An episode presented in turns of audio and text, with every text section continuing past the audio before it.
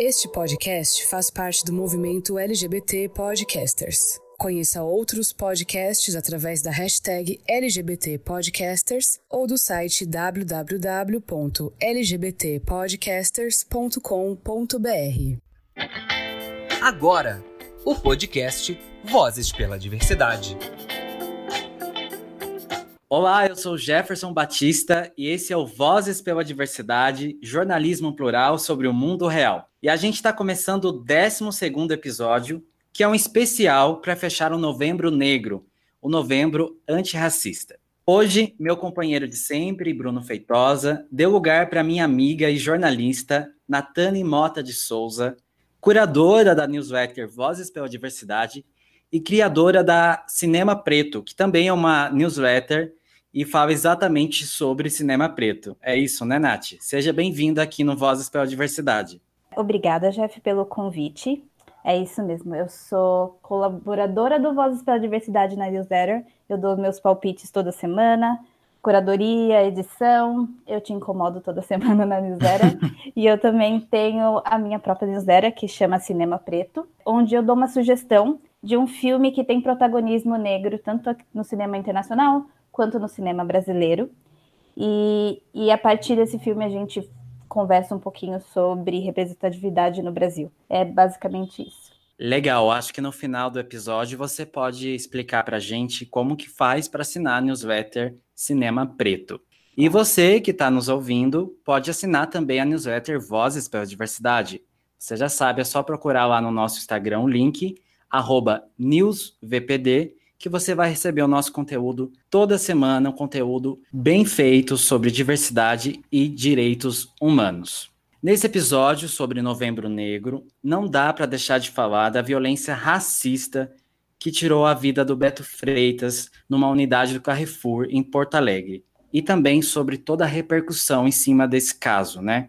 Sim, eu acho que é importante a gente lembrar desse caso não só nessa semana, como nas semanas seguintes, e também acompanhar a repercussão de como vai ser isso dentro do Carrefour e pedir justiça, porque eu acho que esse caso pode ser um grande exemplo de como outros casos assim e como a segurança é feita dentro dos supermercados. Não é um caso isolado, a gente sabe que o racismo estrutural pega muito mais pesado em cima de corpos negros, principalmente corpos negros masculinos, e a gente não pode deixar esse caso de lado, deixar que a impunidade aconteça mais uma vez. Isso mesmo, esse é um tema que a gente sempre está falando aqui na newsletter, e isso que a Nath falou é muito importante, não é um caso isolado, essa violência é sistêmica, é estrutural, e a gente tem que lutar para acabar com isso, porque vidas pretas importam. Bom, mas na pauta de hoje tá um tema super bacana, que eu tô louco para conhecer e entender melhor,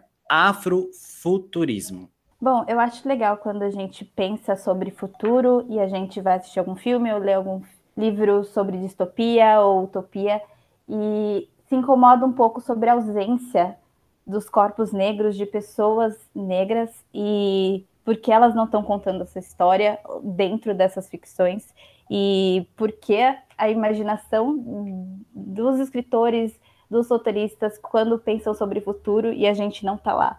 Então, eu acho legal a gente levantar essa, essa ideia sobre afrofuturismo e entender um pouquinho sobre como isso é, afeta as artes. E para essa conversa, a gente convidou o Valdson Souza, de Brasília, que pesquisa, escreve e também ensina sobre afrofuturismo. Tem muita coisa publicada sobre o tema, o Valdson, então a gente vai conversar com ele sobre isso.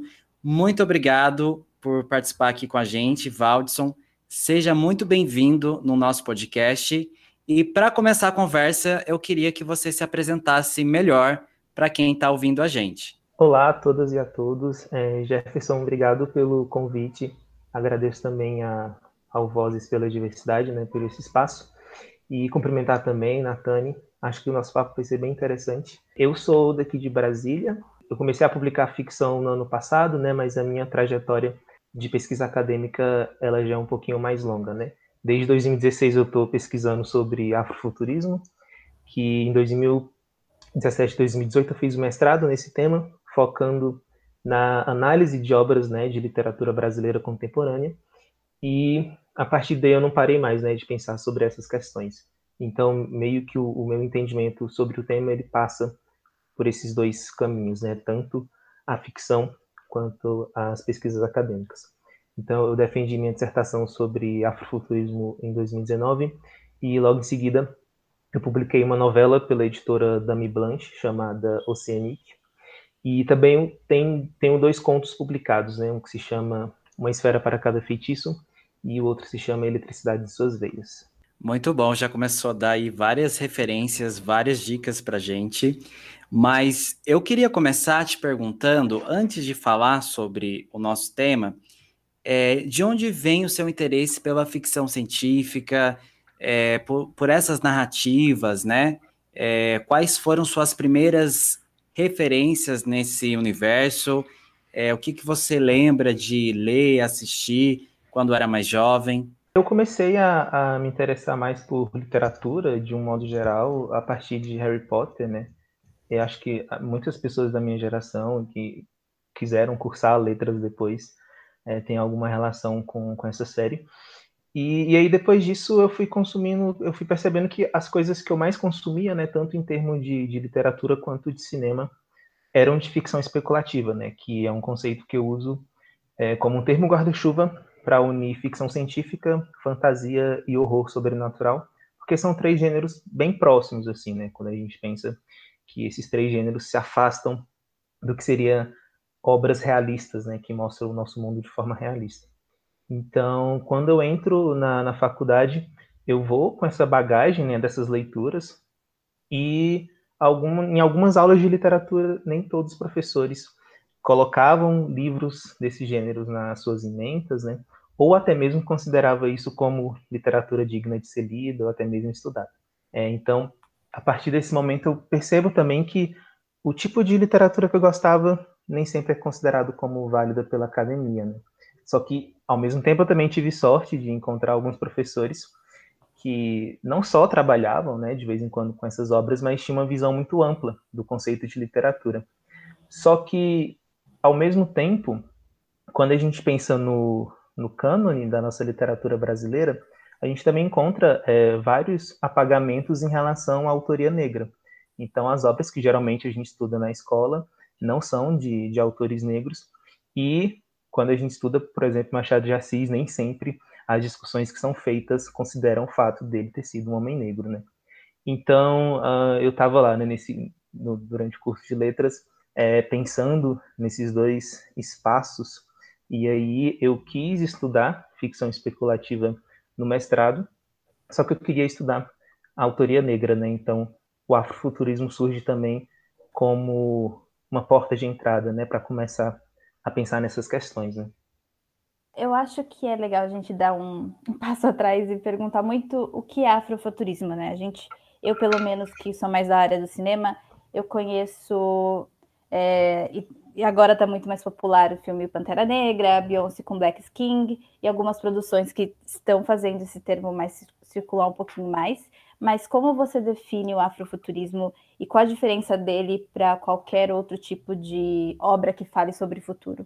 O afrofuturismo ele surge enquanto termo e conceito na década de 90 nos Estados Unidos, quando o Mark Derry ele se questiona justamente pela falta de mais vozes negras né, na ficção científica e na fantasia, porque ele analisava da seguinte forma, assim, que a ficção científica é um gênero muito produtivo quando a gente pensa questões sobre preconceito, contato com o outro, é, que são questões que são vividas pela, pela experiência negra, né, contemporânea, e ele notava nessa né, ausência de mais vozes negras também falando sobre esses assuntos, que geralmente a ficção científica aborda, e também personagens, né, mais personagens negras nesses universos.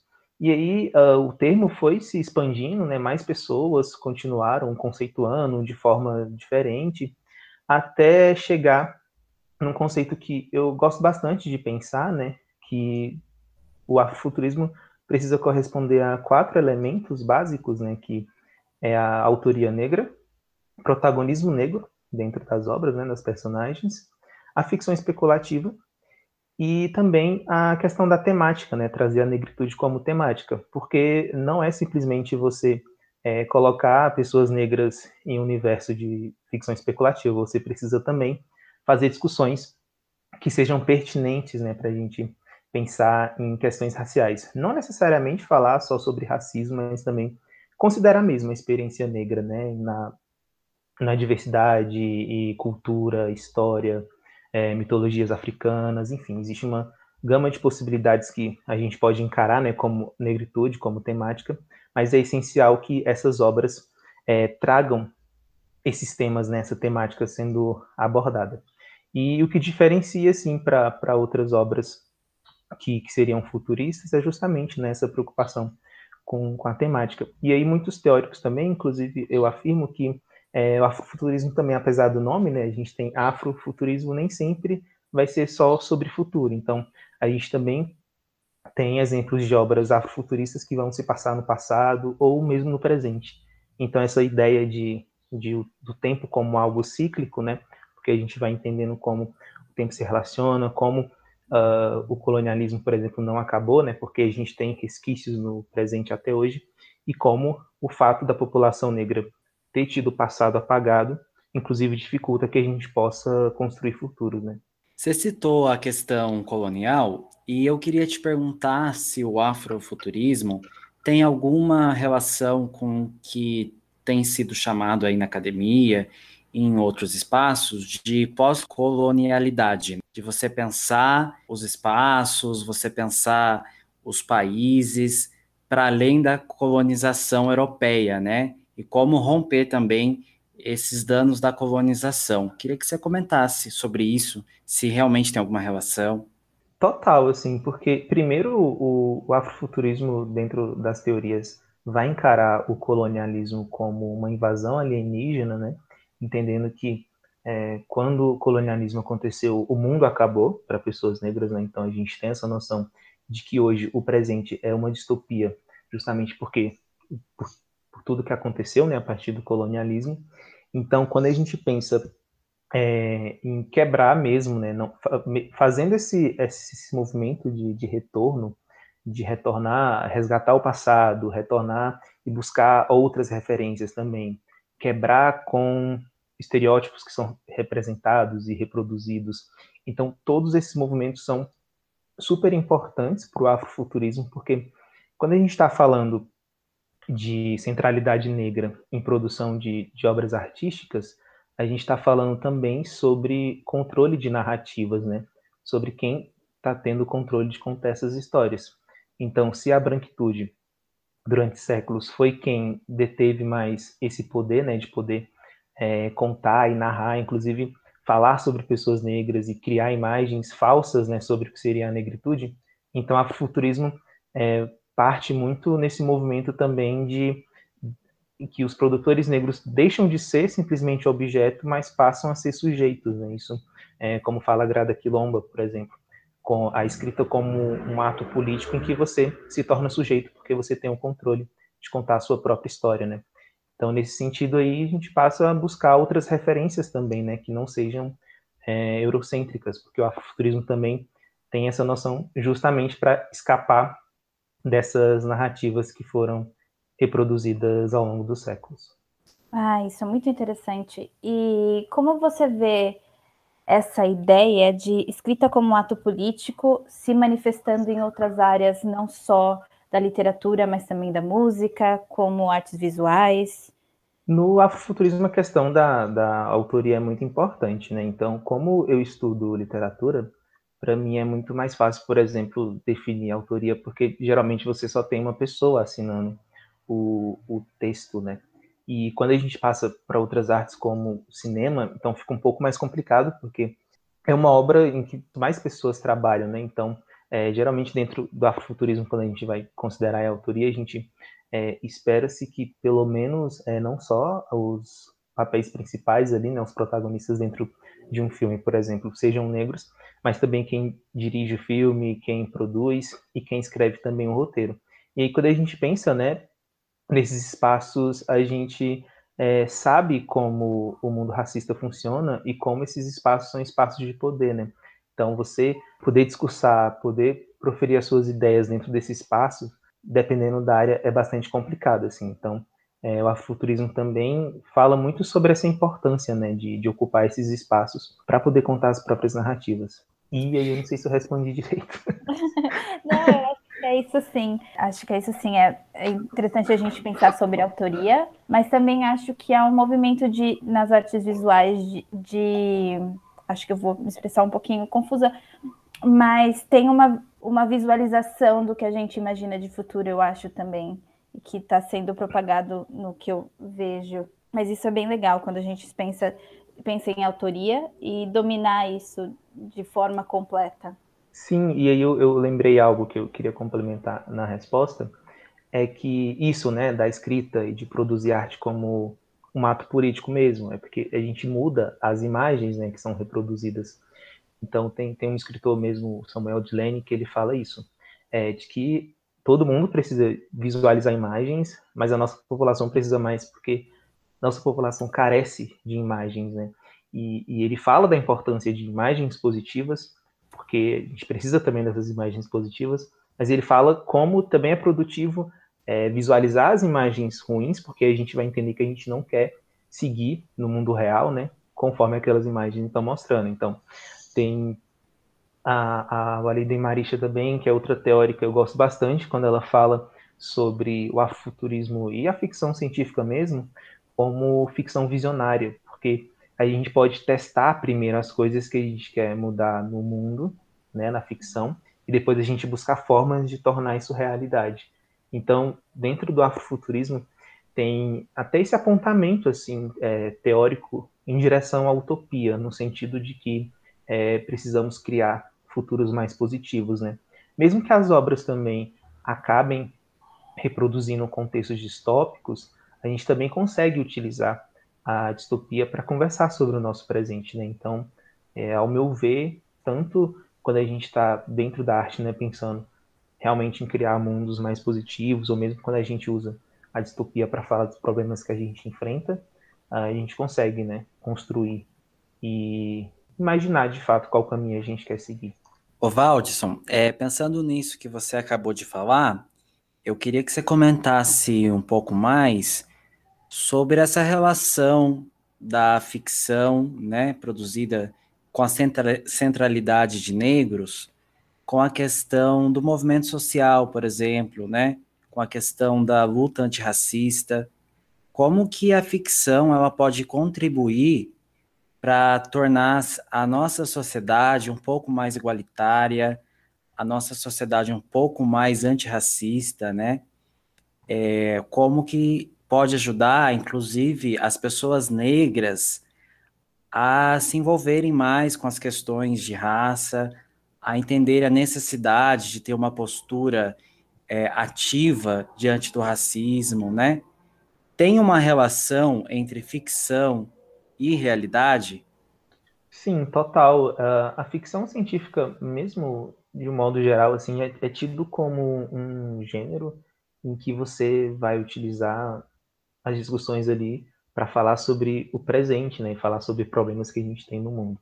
Então, mesmo quando você constrói um mundo em outro planeta com uma espécie alienígena, enfim, mesmo quando você se distancia bastante do planeta Terra e das questões que a gente vive aqui, você ainda está falando sobre é, questões que são vivenciadas por nós, né? Porque a gente não consegue é, abstrair e se afastar tanto da nossa realidade.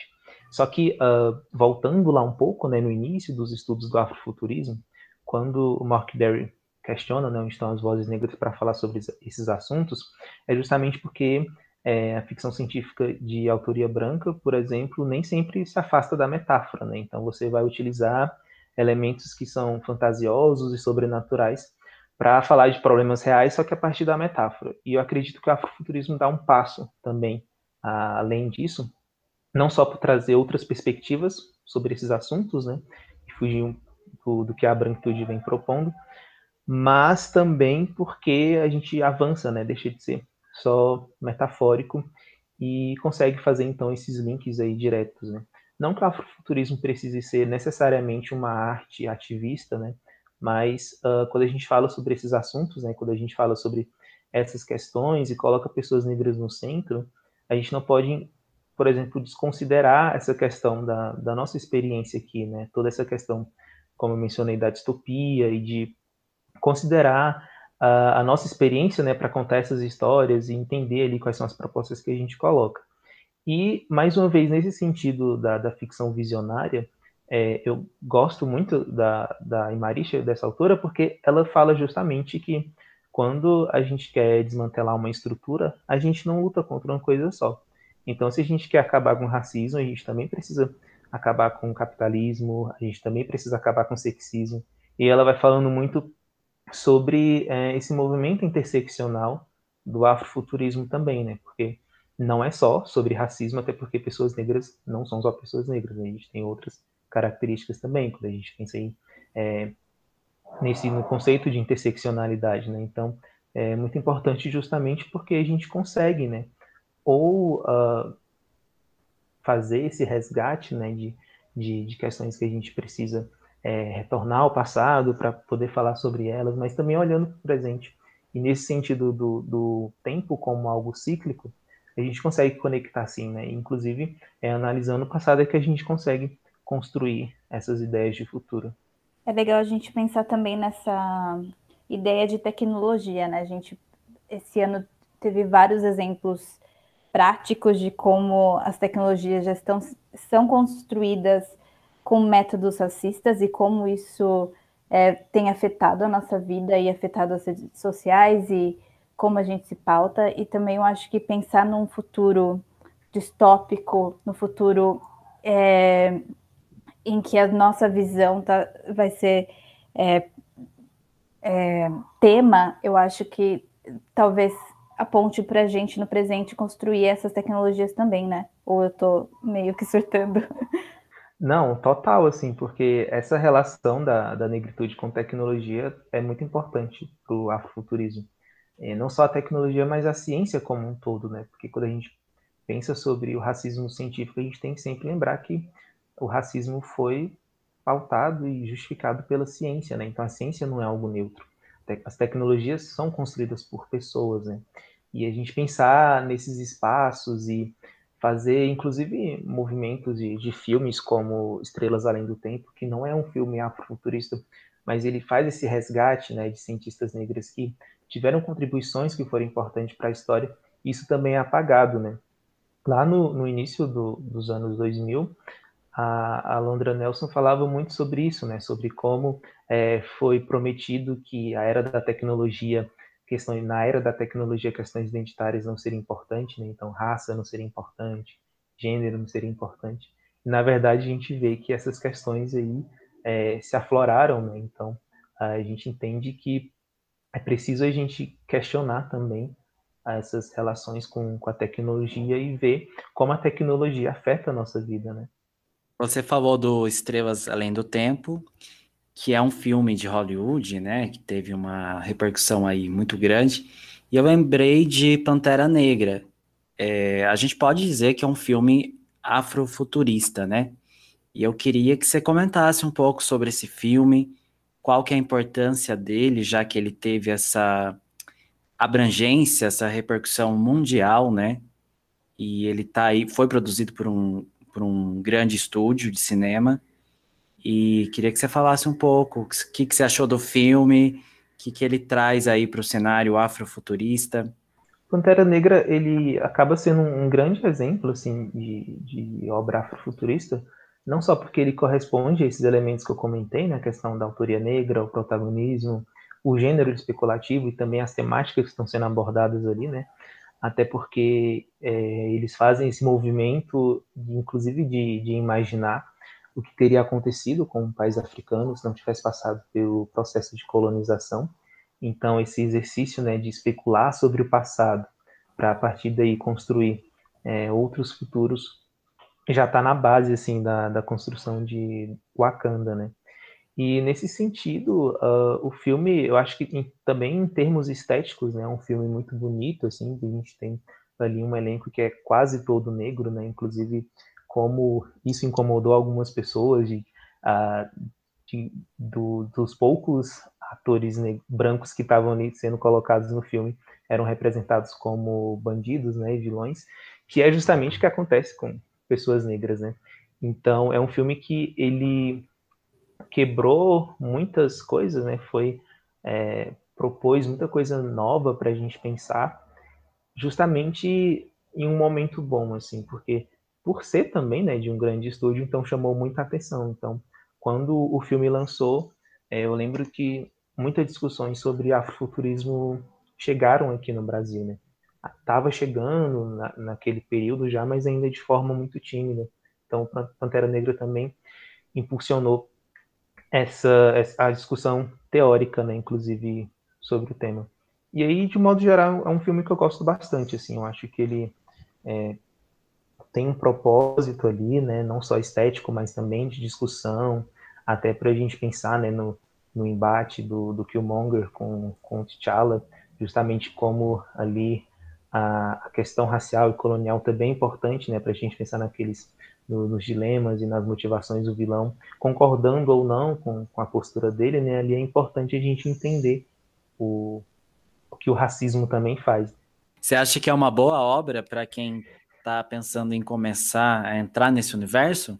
Sim, sim, sim. É uma boa obra porque ela não só, né, não só essa questão discursiva e, e teórica que tem presente nela também, mas em termos de, de estética, né, um filme muito bonito assim. Então, o figurino, os cenários, tudo é voltado para essa estética afrofuturista, né? Então, de fato, é uma obra muito boa, assim, para quem ainda não assistiu, né, pode assistir porque a gente vai ter um, um ótimo exemplo de, de afrofuturismo. Eu adoro Pantera Negra, recomendo muito. Eu também adoro esse filme. Eu acho que mais no último ano e agora também com a chegada do, da plataforma da Disney aqui no Brasil, a gente pode discutir com mais presença e com mais com menos vergonha Black King da Beyoncé, que também tem essa discussão, né, de olhar para o passado. Então ela está de fato conversando com com o Rei Leão, e mas também está olhando, no, recontando a história da população negra, da população africana, meio que da visão dela, a partir da, do que ela quer contar para o filho dela, que eu acho que é uma coisa bem bonita do que a gente quer mostrar para as crianças sobre a cultura africana e também as conversas que a gente pode estabelecer com essa cultura para a gente, é, com os nossos ancestrais, para sempre construir algo melhor, né? Sim, totalmente. É, e a Beyoncé é um exemplo interessante, assim, porque ela nunca se afirmou, né, enquanto afrofuturista, porque tem artistas que de fato, né, se posicionam enquanto afrofuturistas e, inclusive, tem todo um projeto da obra completa voltada para isso, como a Janelle Monet, por exemplo, né, então tem essa questão também de, de, pesquisar os conceitos. Mas a Beyoncé também sempre foi uma artista que, é, de tempos em tempos, ela flertava assim com elementos de, de ficção científica, né? Fosse a mão biônica lá em 2008 que ela usava, mas mesmo no, no o filme anterior ao Black King, já tinha alguns elementos assim de forma bem discreta, né? Mas nesse assim, no, no Black King foi total as, as influências afrofuturistas e toda até nas letras, né, das músicas essa questão de, de pensar, né, no retorno, de, de pensar nessa relação cíclica do tempo e no que no legado que ela quer deixar, né, no mundo para o filho dela realmente bem interessante.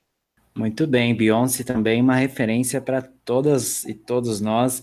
Eu queria te perguntar, Valdson, trazendo um pouco aqui para o Brasil, né? Como que está esse universo no Brasil? Não só na literatura, que você já comentou um pouco, que é a tua área mais específica, né? Mas também nas artes visuais, no cinema, é, enfim, queria que você comentasse como que está o cenário afrofuturista aqui no Brasil. Quando eu comecei a escrever meu projeto de mestrado ali ainda em 2016, eu encontrei poucas obras, né? E aí quando a gente fala nisso, né, de encontrar poucas obras, quando a gente está falando de autoria negra, é, não é porque as obras não existem, né? Porque às vezes é realmente difícil a gente fazer esse trabalho de, de resgate, né? Então, é, eu decidi na época estudar só obras que tinham saído a partir de 2014 que também uh, era o momento em que essas discussões sobre afrofuturismo começaram a chegar no Brasil. E eu fiz a minha dissertação em cima de três livros, né? O Ritos de Passagem, do Fábio Cabral, a Duologia Brasil 2408, da Luain Zaila, e Cidade de Deusê, do Júlio Peck. Só que de lá para cá, bastante coisa é, começou a sair, né? E não só necessariamente obras afrofuturistas, mas eu vejo que o cenário de ficção especulativa brasileiro escrito por pessoas negras tem crescido, né?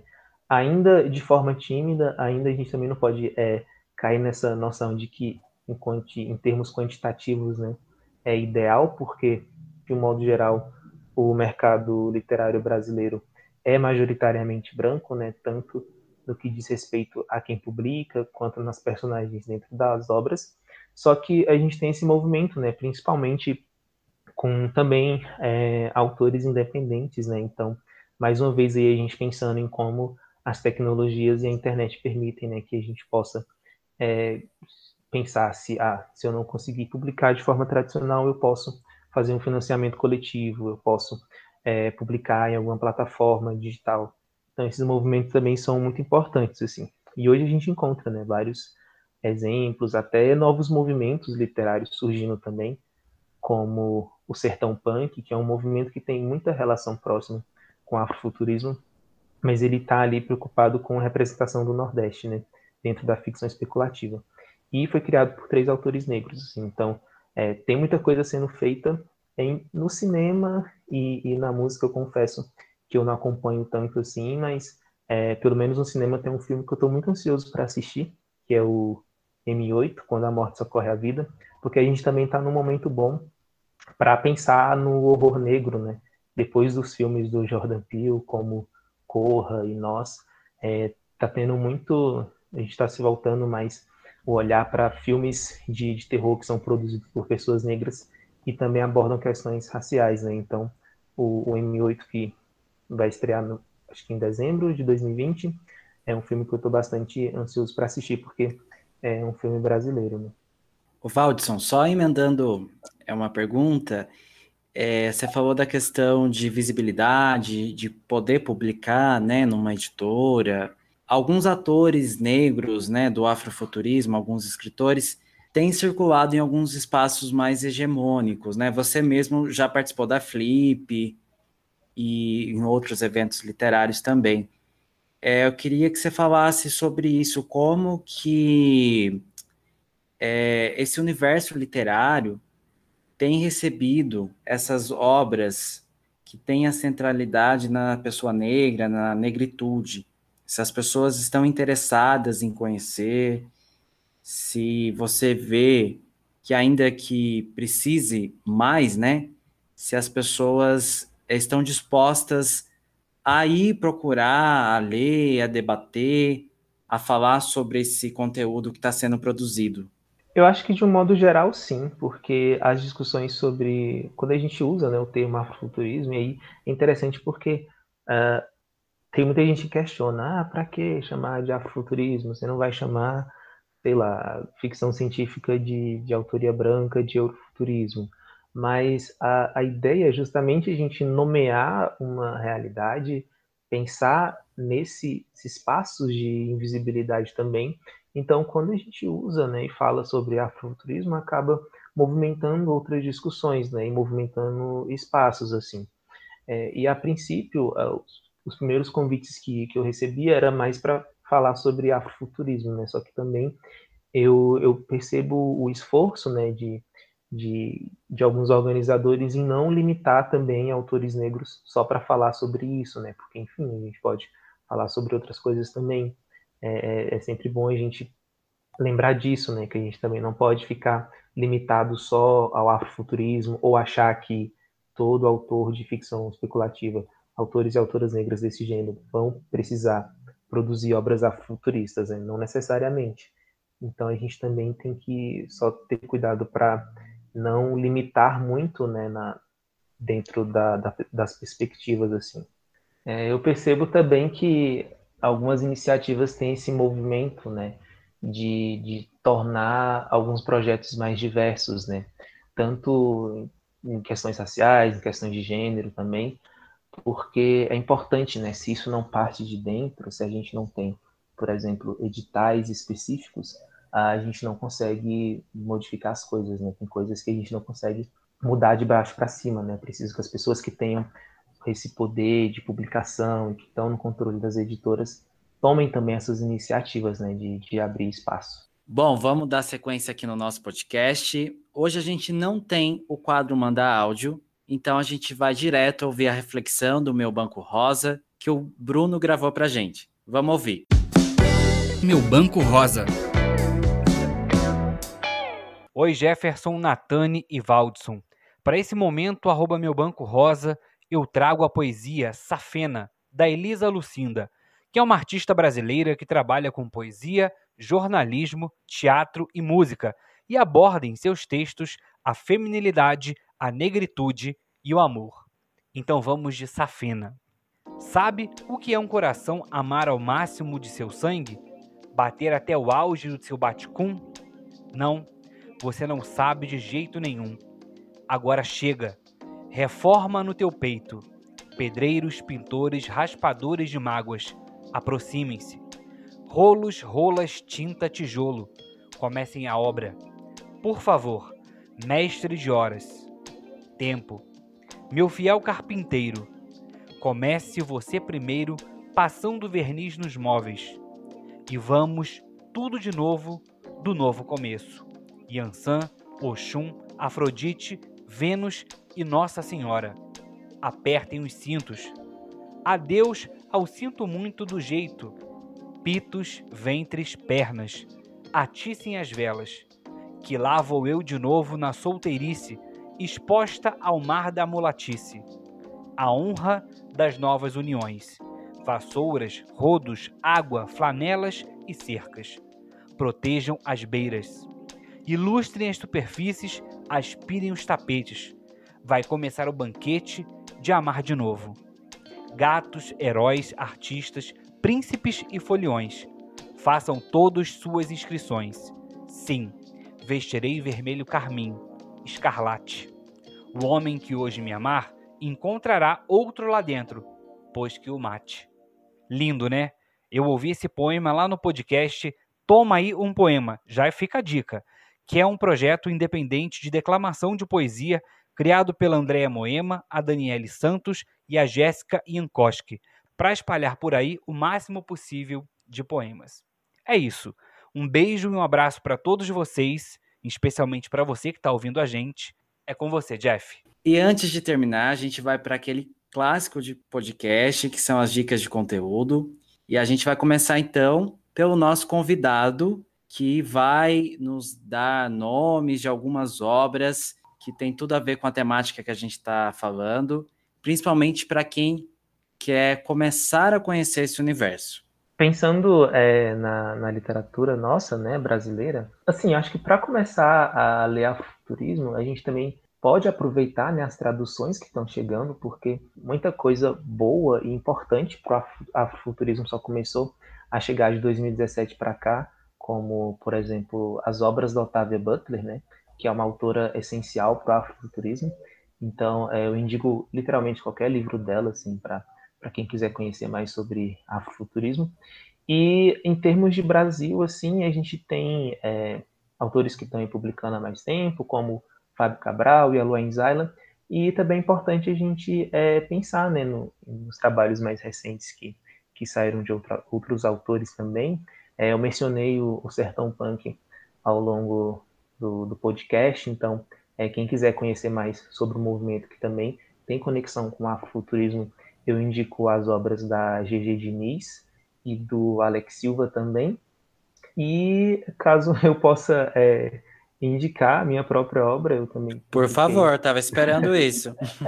eu também publiquei em 2019, né, como eu mencionei, o Oceanic. É, ele tem alguns elementos afrofuturistas né, dentro dele, em termos de da centralidade das personagens, né? E é um mundo em que as cidades é, não são mais construídas na superfície, e agora elas são construídas nas costas de criaturas gigantes.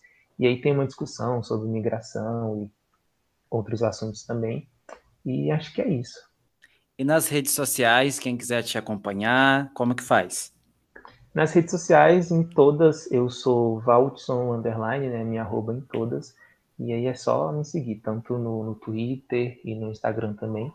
E eu tenho um blog chamado cosmicaviagem.wordpress.com. E é isso. E de vez em quando você também oferece algumas oficinas, né? Sim, sim. Recentemente eu, eu ofertei uma oficina né, sobre afrofuturismo E foi bem legal, assim, porque foi uma experiência de, de quatro horas, né, bem imersiva, pensando desde o início, né, de a gente pensar em questões sobre representatividade negra nos gêneros especulativos, mas também explorando o conceito de afrofuturismo, né? Então, é, com certeza vão ser trabalhos e coisas que eu quero fazer futuramente também. Muito bom, Legal. vamos acompanhar, gente. E você, Nath? Bom, quando eu comecei a pesquisar um pouquinho para fazer o podcast, eu encontrei uma curadoria de uma pesquisadora chamada Ashley Clark. E na lista de filmes dela, que ela fez uma curadoria agora para dezembro, tinham dois filmes brasileiros que eu ainda não consegui assistir, mas são de um diretor chamado Ardilei Queiroz. Um deles está na Netflix, chama Branco Sai, Preto Fica.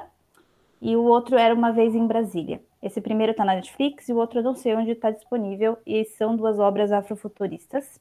Eu acho também que eu posso indicar os outros dois filmes que eu falei semana passada na, no Cinema Preto, porque eu acho que conversa muito com essa esse bate-papo que a gente teve, que é olhar um pouquinho para o passado e na construção de uma política de representatividade.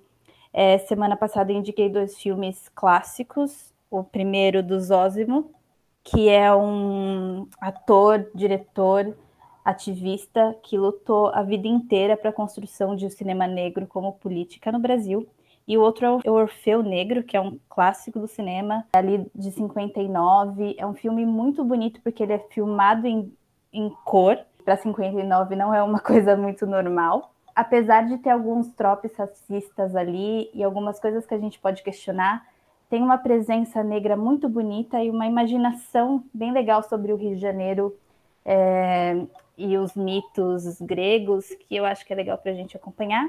E também explicar como segue a newsletter que tá na, ela tá hospedada numa plataforma chamada Substack e é só chama cinema preto.substack.com e é daí é só colocar o seu e-mail lá e se inscrever. Acho que e é o link também tá no seu Twitter, né? Tá no meu Twitter e tá nas minhas redes sociais. No Twitter tô como Natane Mota e no Instagram é Natane Gabriele. Muito bom. Para fechar, eu vou indicar um clássico da nossa literatura, que é Quarto de Despejo, da Carolina Maria de Jesus, que eu estou lendo agora pela primeira vez. E ele está completando 60 anos em 2020. Então, aproveitar a data também para dar uma olhada nesse livro, que é fascinante, é um retrato da realidade. Ela retrata a vida dela, né, numa favela na zona norte de São Paulo, e como que ela lidar com a questão da fome, da questão do racismo, da desigualdade social. Fala também um pouco como ela da relação dela com os vizinhos, com os filhos. Eu acho que é muito importante a gente ler e refletir sobre esse livro, né, que está completando 60 anos, e ver se a gente avançou, se a gente não avançou na questão da desigualdade social e também na questão do racismo aqui no Brasil. Então, é um clássico que está completando 60 anos que eu acho que vale a pena dar uma olhada. Eu estou gostando demais desse livro, pretendo terminar logo. Então é isso. É, muito obrigada pela participação do Valdson. Muito obrigada pelo convite, Jeff. Muito obrigada para quem está ouvindo e que ouviu a gente até aqui. Se não segue a gente nas redes sociais, é só ir no Twitter ou no Instagram. A gente está como newsvpd. E se você quiser dar o feedback, mandar críticas, mensagens, elogios, qualquer, qualquer coisa que você quiser comunicar para a gente, a gente está aberto para ouvir. E não esquece de marcar o Vozes quando for compartilhar nos stories, ou compartilhar no Instagram ou no Twitter. E eu acho que é isso. É isso, Valdson. Eu também queria agradecer demais a tua participação. Foi meio corrido, né? Mas muito obrigado pela disponibilidade e espero que você volte aqui para a gente conversar mais sobre esse e outros assuntos, sobre literatura, cinema, artes. E parabéns pelo seu trabalho. Ah, obrigado. Eu que agradeço também pelo convite. E, e, é isso. Surgindo outras oportunidades, a gente pode continuar conversando sobre esses assuntos, né? Porque aqui a gente tentou realmente só falar bem sobre as coisas bem básicas e introdutórias, né? Mas tem muita coisa ainda para a gente pensar e refletir dentro desse campo. É, hoje só foi uma introdução, a gente já pode ir pensando na parte 2. Mais uma vez, agradecer a todo mundo pela audiência e não deixe de compartilhar esse podcast, gente, com seus amigos, amigas, com seus familiares. É muito importante para a gente aumentar nossa audiência aí nas plataformas de áudio. Queria mandar um abraço para o Bruno, que vai editar o nosso programa. E é isso, até a próxima. Um beijo para todo mundo. Tchau, um beijo. Tchau, tchau.